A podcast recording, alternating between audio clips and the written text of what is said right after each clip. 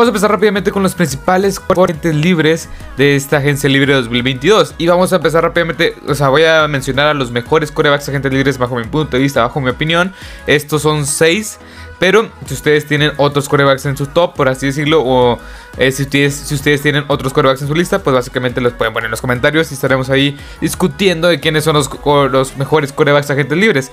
Cabe recalcar que esta generación de corebacks agentes no es para nada prometedora. Creo yo que unos cuantos corebacks pueden ser verdaderamente titulares en este en diferentes equipos, porque estos corebacks que voy a mencionar a continuación no no, no, no se compara con otras posiciones de mayor talento en esta agencia libre. Pero bueno, vamos a empezar rápidamente con Tyrod Taylor. Tyrod Taylor creo yo que es un coreback de transición. Este es un coreback que pues viene de los Texans, jugó en el 2022 con los, con los Texans, solamente jugó 6 partidos. 962 yardas de esos 6 partidos que disputó. Este, pues básicamente tuvo un récord de 2 ganados, 4 perdidos. Y tiró para 5 intercepciones y 5 touchdowns. Es un coreback que pues sí puede, o sea, creo que es un gran, un gran coreback suplente, pero no sé, no le veo tanto futuro claramente. Es un coreback que tiene más de 30 años de edad. No es un coreback que pueda ser un, este, alguien que te pueda llevar a un equipo Super Bowl, por ejemplo. Y creo yo que pocos corebacks que vamos a estar viendo en esta lista, en este top, pues van a ser este, este, esta pieza en un equipo bien armado. Pero bueno, Andy, eh, perdón, Tyro Taylor y un, es un buen suplente, creo yo. es un, es un regular a mal titular, por así decirlo. Y vamos con Andy Dalton. Andy Dalton también jugó la misma cantidad de partidos que Tyler Taylor. Andy Dalton tuvo 3 ganados, 3 perdidos, 1500 intercepciones, este con un eh, porcentaje de pases completos del 63%. Y la verdad es que es lo mismo. Andy Dalton pues ya está este, en el ocaso de su, carrera, pues de pasar con los prácticamente toda su carrera con los Bengals, a pasar a los Cowboys, que hizo pues bien las cosas en, cierto modo.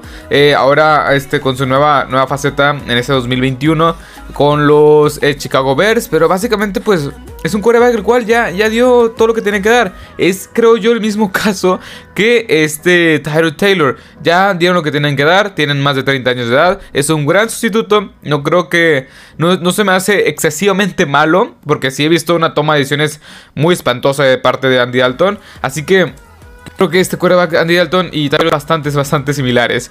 Pero bueno, a mí es un buen coreback, no es espectacular, un buen sustituto de regular a malo eh, como coreback titular. Eh, vayamos con el siguiente que es Cam Newton. Cam Newton también está en el ocaso su carrera. Bueno, antes de, antes de seguir, cabe recalcar que no, no es una lista como tal de... O sea no es de, no es de, no, no hay, no hay un orden, por así decirlo, no hay un orden en esta lista, simplemente estoy arrojando los nombres que para mí son los mejores quarterbacks agentes libres. Cam Newton también, el mismo caso, más de 30 años de edad. Lo vimos en los Patriots que Mac Jones, pues básicamente lo superó. Este quarterback novato ex de Alabama lo superó en la pretemporada. Y eso habla mucho del desgaste que ha tenido Cam Newton a lo largo de, sus, de, su, de su estadía en la NFL. Desde los Panthers era un coreback muy pero que muy físico que básicamente corre el balón, una mala mecánica para lanzar. Y eso muchos expertos decían que al final iba a tener resultados. ¿Y qué fue lo que pasó? Tuvo resultados bastante negativos. Estamos viendo a un Cam Newton que ya no es elusivo, que ya no puede usar mucho las piernas, que básicamente no puede lanzar buenos pases. Es un gran motivador, eso no le quito nada. O sea, eh, creo que es el tipo de jugador que quieres en tu locker. O sea, en tu. En tu. En tu. En tu roster. Ese, ese coreback. Ese, bueno, no ese coreback como tal. Ese jugador que motiva. Ese jugador que está ahí. Apoyando a todos. Creo yo que ese es el tipo de. De coreback. Que es el tipo de jugador que es Cam Newton. Se fue con récord de. Bueno, estuvo con. Estuvo con los Panthers. 5 partidos, si no me equivoco, sí. De los cuales tuvo un récord de 0 ganados, 5 perdidos.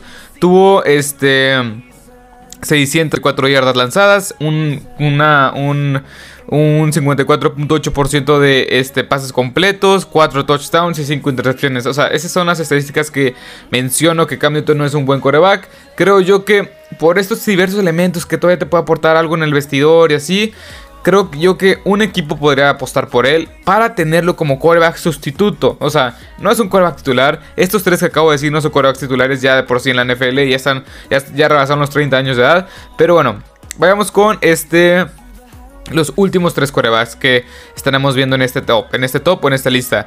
Y con el primero es Mitchell Trubisky. O sea, Mitchell Trubisky creo yo que es un, que es un coreback bueno no espectacular. Siempre se va a recordar que los Bears tomaron a Mitch Trubisky antes que Patrick Mahomes, que antes que Deshaun Watson. Estos dos grandes corebacks, que uno ya ganó un Super Bowl y el otro, pues tiene un gran talento, como es, como es el caso de Deshaun Watson.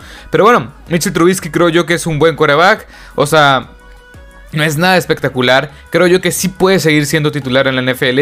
No se me hace. O sea, de los cuatro que mencioné, que es eh, Tyler Taylor, Andy Dalton, Cam Newton y Mitch Trubisky, se me hace mejor Mitch Trubisky, la verdad. Pero como dije, es lo que hay en esta posición de. Esta, en, esta, posición de. Este. De coreback en la agencia libre para esta temporada 2022. Así que. Mitch Trubisky se me hace un buen coreback, no espectacular. Puede ser un buen. un, un coreback sustituto de élite. O sea, creo yo que va a ser de lo mejor de toda la NFL como coreback sustituto, como lo fue de la mano de Josh Allen. Creo yo que pudo haber aprendido algo de la mano de Josh Allen y Brian Dable en esta ofensiva. Y no me... No me sorprendería para nada que este coreback llegara a un equipo y quizá la pretemporada estaría peleando por un puesto como quarterback titular. O sea, la verdad no me sorprendería para nada. Pero, o sea, la verdad no tuve actuación esta temporada prácticamente porque pues estaba atrás de Josh Allen y Josh Allen es, un, es uno de los 10 mejores quarterbacks hoy por hoy de toda la NFL. Pero bueno, Vayamos con el siguiente, Teddy Bridgewater. Yo pensé, me sorprendió mucho ver cuando, cuando realicé esta investigación, me sorprendió mucho ver la, el nombre de Teddy Bridgewater como principal agente libre de estos, este, de estos Denver Broncos. Ya que yo, según yo, tenía contrato todavía para este año 2022, pero no, ya chequé bien y sí, se le acaba el contrato y está como agente libre. Teddy Bridgewater es un quarterback puente como tal, o sea... Creo yo que es un quarterback bueno, regular, que te puede ganar partidos, que te puede ser un buen quarterback básicamente. La definición de un quarterback estándar, bueno, eh, de media tabla para abajo, es Teddy, Bridgewater. No, nunca te va a apostar de más, nunca, nunca va a ser explosivo como tal, va a ser un buen jugador, un buen quarterback que puede repartir bien el balón en ocasiones, pero no espectacular, no un Aaron Rodgers, un Tom Brady, no alguien así, un quarterback estándar. Es un, es un caso muy extraño porque se me hace que Teddy Bridgewater es un buen quarterback, pero todavía este, tengo, o sea, no termino de convencer como para que tú apuestes por él como con los Panthers, que no lo hizo excesivamente mal. Con los Broncos de Denver lo hizo bien, pero ocupa esa chispa, esa chispa. Y la verdad es que Teddy Bridgewater es un quarterback puente, es un quarterback el cual pues puedes apostar por él un año, dos años, tenerlo ahí. En caso de que se lesione tu quarterback titular, él puede entrar aquí y te pueda ganar partidos. Lo vimos hace par de años con, los Saints. Así que este jugador es, bueno, en mi opinión es bueno. En 14 juegos tuvo eh, un récord de 7 ganados, 7 perdidos. Un récord de 500, 18, eh, perdón, 1662 yardas, 18 touchdowns, 18 eh, touchdowns y 7 intercepciones. La verdad es que, como ya dije, es un buen coreback nada espectacular. Vayamos con el último en este top y que para mí es el que mayor techo tiene y nada más y nada más no estoy hablando sobre James Winston. James Winston es un coreback el cual en el 2019 tiró para más de 5000 yardas, 30 poco más de 30 33 33 touchdowns 30 intercepciones.